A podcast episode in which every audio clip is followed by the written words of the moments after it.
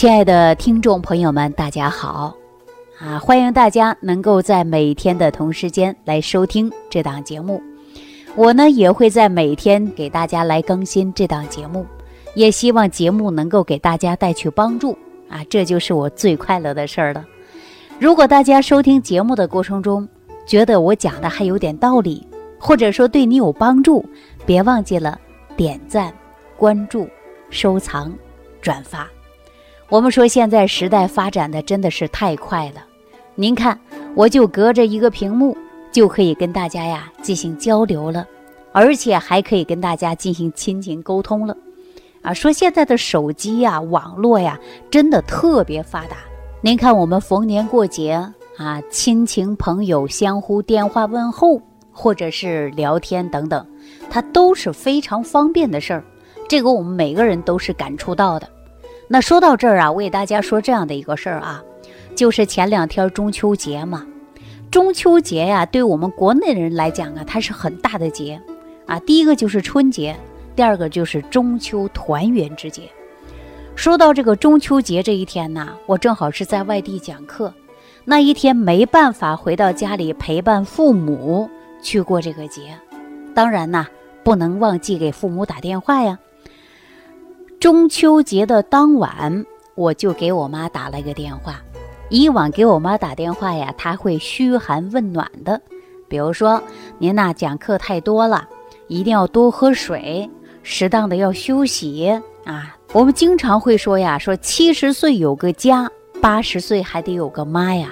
说这个父母啊，照顾自己的子女啊，他是无私的奉献啊，他给你生活干什么都行。然后呢，对你的照顾啊，也会特别特别的细致。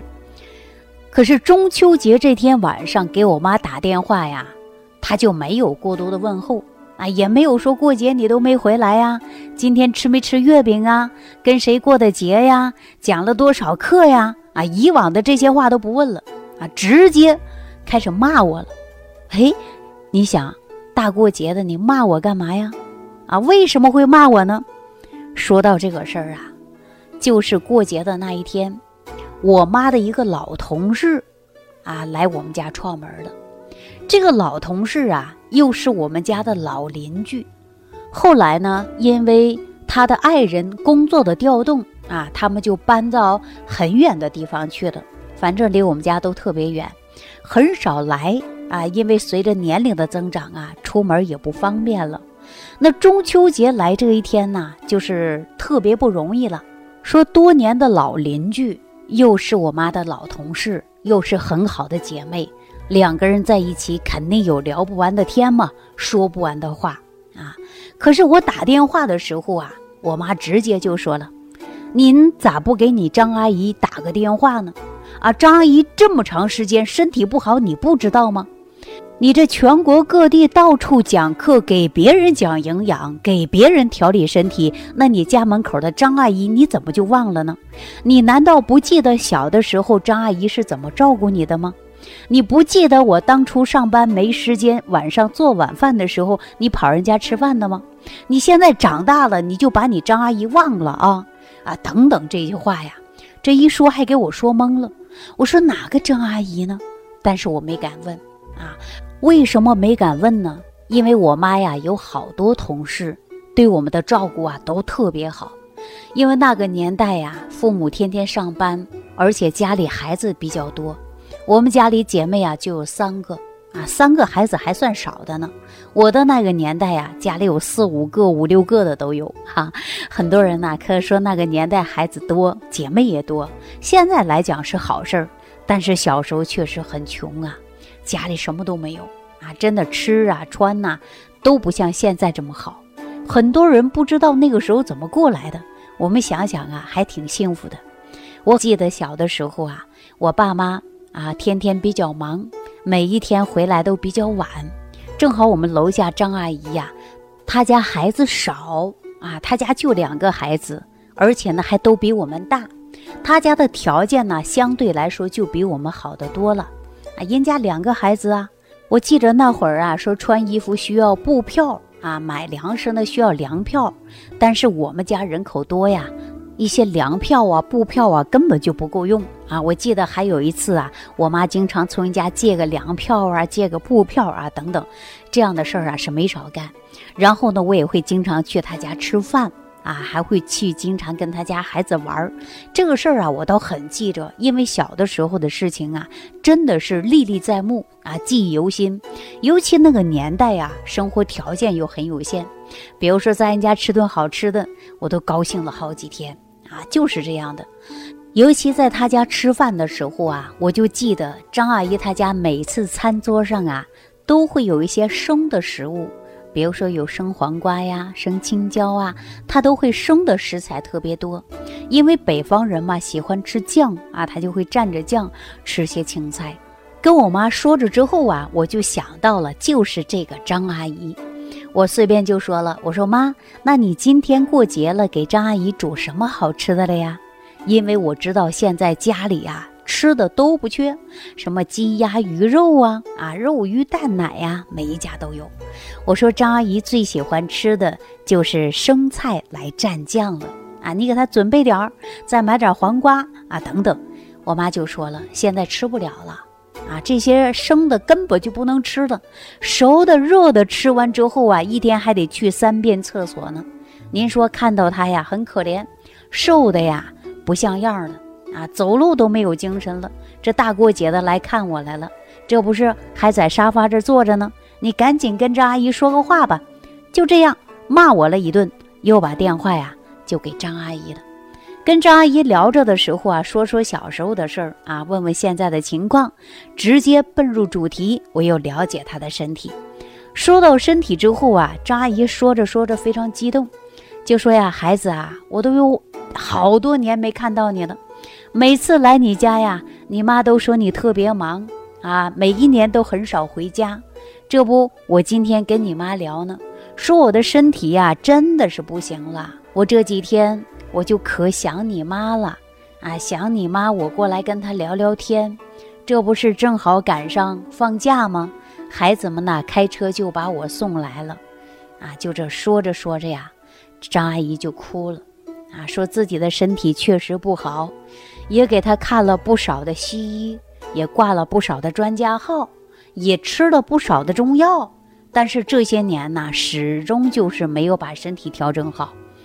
后来我就问了，我说：“阿姨，那你现在还吃不吃药了呀？”张阿姨说：“现在不敢吃了，饭都不敢多吃，还吃药。一吃了药之后啊，就胃胀、反酸、打嗝，不敢睡觉。我们北方有一句话叫烧心，啊，就是这种。那我说你这种是什么问题呀？你血压高吗？血压不高，血压低。啊，说那血糖高吗？血糖也不高。”就是天天呐去厕所，这不别人家我都不敢去呀，老去卫生间也不合适啊。这我实在是想你妈了，我过来跟她聊聊天，我过来看看她呀。我这一听啊，我就想起了这样的一句用语，说好汉架不住一天三泡稀呀。我就问张阿姨，这种情况有多长时间了？啊，她说呀，快有大半年的时间了。我说：“那你最终确诊没有啊？”说医生也没说出来个啥啊，然后呢也吃了不少的药，但是都不行，所以说后来药也不敢吃了，因为一吃药啊胃就受不了了，就想啊哪儿也不去了啊就这样吧。哎呦，我一听啊，我就觉得呀，现在很多慢性疾病啊找不到病因，也找不到发病的机理到底是怎么回事儿。所以说，很多人因疾病的痛苦和折磨。听到张阿姨的话呀，我就心里感觉到特别不是滋味啊！就像我妈说的，全国各地给别人去讲营养、讲健康，怎么家里一些亲人朋友一些小事儿，我怎么都没有顾得上他们呢？哎，想着想着呀，我这心里边还很不是滋味儿。啊，然后呢，我没有多想，我就直接说：“张阿姨呀，咱先别说了啊，你把电话给我妈。”这样啊，我妈接起电话呢，又开始唠叨一堆。我说：“妈，你现在什么都别说，我问你，今天你包饺子没有？说没包，你张阿姨说吃不了，油大的也不能吃，油少的也不能吃啊，就简单给你张阿姨做了一点啥。我说家里还有面粉吗？说有啊，家里面粉能不有吗？我说你这样，你拿出来五十克面粉。我妈说我家里连秤都没有，我上哪儿找五十克面粉去？我怎么能量啊？我说你这样，就用咱家吃饭那个小饭碗，你就是蒯上那小半碗，别多。有白糖吗？说有，还是白砂糖？说可以。你这样，你到锅里把锅擦干、洗干净，去油，把面粉给它炒糊了。炒糊了之后呢，再加上少量的白糖，然后你让张阿姨喝上这一碗白面糊糊。一天呢，你让她喝两次啊，或者让她喝三次。三天之后啊，她就不会这样长期腹泻了。我妈一听啊，就说了：“哎呀。”那我不跟你说话了，我赶紧把电话就撂了。这样，我妈把电话一撂了啊，就进厨房就把张阿姨这个事儿啊去给她做了。第二天早上啊，我又给我妈打电话叮嘱，我说你昨天喝了一次，今天再给她喝，你让张阿姨给咱家待上几天。这不，我妈呀就说张阿姨好不容易来的，正好啊人家儿女啊休息，这是开着车给她送我家来的。我说你别着急，让他待几天，一直给他调好了再回去。我妈说你喝一碗面糊糊，你就能让你张阿姨不再腹泻了吗？我说你别着急，你现在喝了两天三天之后，我再给你想办法。我妈说行。之后呢，我觉得呀，我妈说的也对啊，说也都着急呀，人家不能天天在这待着，这儿女一上班谁来接他呀？哎，这也是成问题。结果我又跟我妈说了一个办法。我说妈，你这样，你晚上啊睡觉之前呢，你就拿一个独头蒜，啊，我妈说家里没有独头蒜，我说你让我爸下楼去买独头蒜，买独头蒜，啊，然后一定要记住是独头蒜。啊，我妈说记住了，然后呢，在家里的生姜切成几片，首先呢要把它捣烂，敷在肚脐儿上，给它呢用纱布给它固定好，每天晚上换一次。三到四次就可以了啊，也就是三四天就行了吗？再配合这个面糊糊啊，他喝了几天就好了。可是张阿姨在我家住了两天的时候啊，怎么样啊？哎，他就减少去卫生间的次数了啊。那么回到家里，我昨天给张阿姨亲自打电话的时候，张阿姨就说呀：“孩子呀，没成想你这一碗面糊糊，几个大蒜、生姜，你就把阿姨呀。”这个事儿给调整好了，阿姨贼感谢你啊！你这样吧，等你回来，阿姨给你包饺子吃啊！说了很多客气的话。实际啊，像张阿姨这样的事情的人大把有人在，有一些问题呀，就是不知道自己是什么病因而造成的。我告诉大家啊，我说了，张阿姨啊，年轻的时候就特别喜欢吃生冷的食物。啊，长期吃，那她的脾胃啊就造成了虚和寒，因为我们说有不健康的饮食习惯，就造了脾胃疾病啊。那有一些人常年累月的大便不成形啊，每天有两三次以上，有的时候呢还会伴随着腹部疼痛，有不适应的现象，慢慢的就会变成啊慢性腹泻了，消化系统成问题了，而且排便特别稀。次数也增多了。如果说这种现象啊超过两个月以上，我们就可以诊断出是慢性腹泻了。往往啊，慢性腹泻呀会给身体带来很多麻烦，因为它会成为肠胃当中的慢性疾病，也是属于顽固性疾病啊。我们中医认为呢，说脾胃虚寒是慢性腹泻的主要原因呐。说要想真正解决这个问题呀。必须要驱除脾胃的寒气来下手，所以说呀，这个方子很简单，我就告诉大家说，这个白面啊，面粉五十克，然后把它炒到焦黄，再加上少许的白糖，用开水冲服。有这种现象，基本上呢两天左右就可以的啊，两到三天可以的。如果说病史啊时间比较长了，别忘记了还要配合这个穴位。啊，配合这个生姜啊、大蒜呢，贴腹贴，因为人体当中的神阙穴呀，哪个叫神阙穴呀？我告诉大家啊，老百姓常说的就是肚脐眼儿啊，因为神阙穴呀是寒气入侵的主要通道。那么这个时候呢，我们呀说健脾胃、调脾胃啊，也从肚脐儿来给药呢，也是很好的。所以说，大家对于我们慢性疾病啊，一旦找不到病根儿啊，那就会烦躁。你看张阿姨就这一个事儿，大过节的我也没过好，我妈还把我骂一顿啊。结果我又给我妈打来电话说，张阿姨好了啊，不用天天去卫生间了。你这样，你哪天专程的去看看张阿姨。这我妈一听啊，还挺高兴的，还夸我几句，说孩子你还没忘本，还知道给你张阿姨调调身体呢。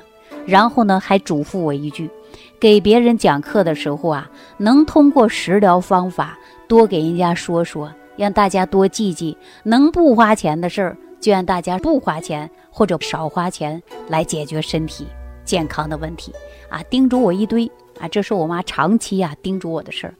那在此呢，我也告诉大家啊，我们这档节目播出啊，我也真正希望能够帮助大家伙儿啊，也希望大家能够听节目的过程中啊，能够自我吸收营养，而且在节目当中，我能给大家开一些食疗方法的，会给大家开。如果说能够通过更加有效的办法呢，我也毫无保留的帮助大家解决问题。好，此时啊，如果你正在收听我们这档节目。啊，别忘记了点击评论、关注、收藏，这就是对我最大的支持。好了，今天呢就给大家讲这么多了啊。那明天呢，我来给大家讲秋季如何预防慢性的常见病。收听既会有收获，感恩李老师的无私分享。如果您喜欢本节目，请关注李老师并订阅本专辑。点击屏幕的右下角订阅按钮。如想直接联系李老师，请点击屏幕下方的小黄条，或继续下拉页面找到主播简介，添加公众号“李老师服务中心”，就可获得李老师为您答疑解惑。听众朋友，让我们共同期待李老师明天的精彩分享。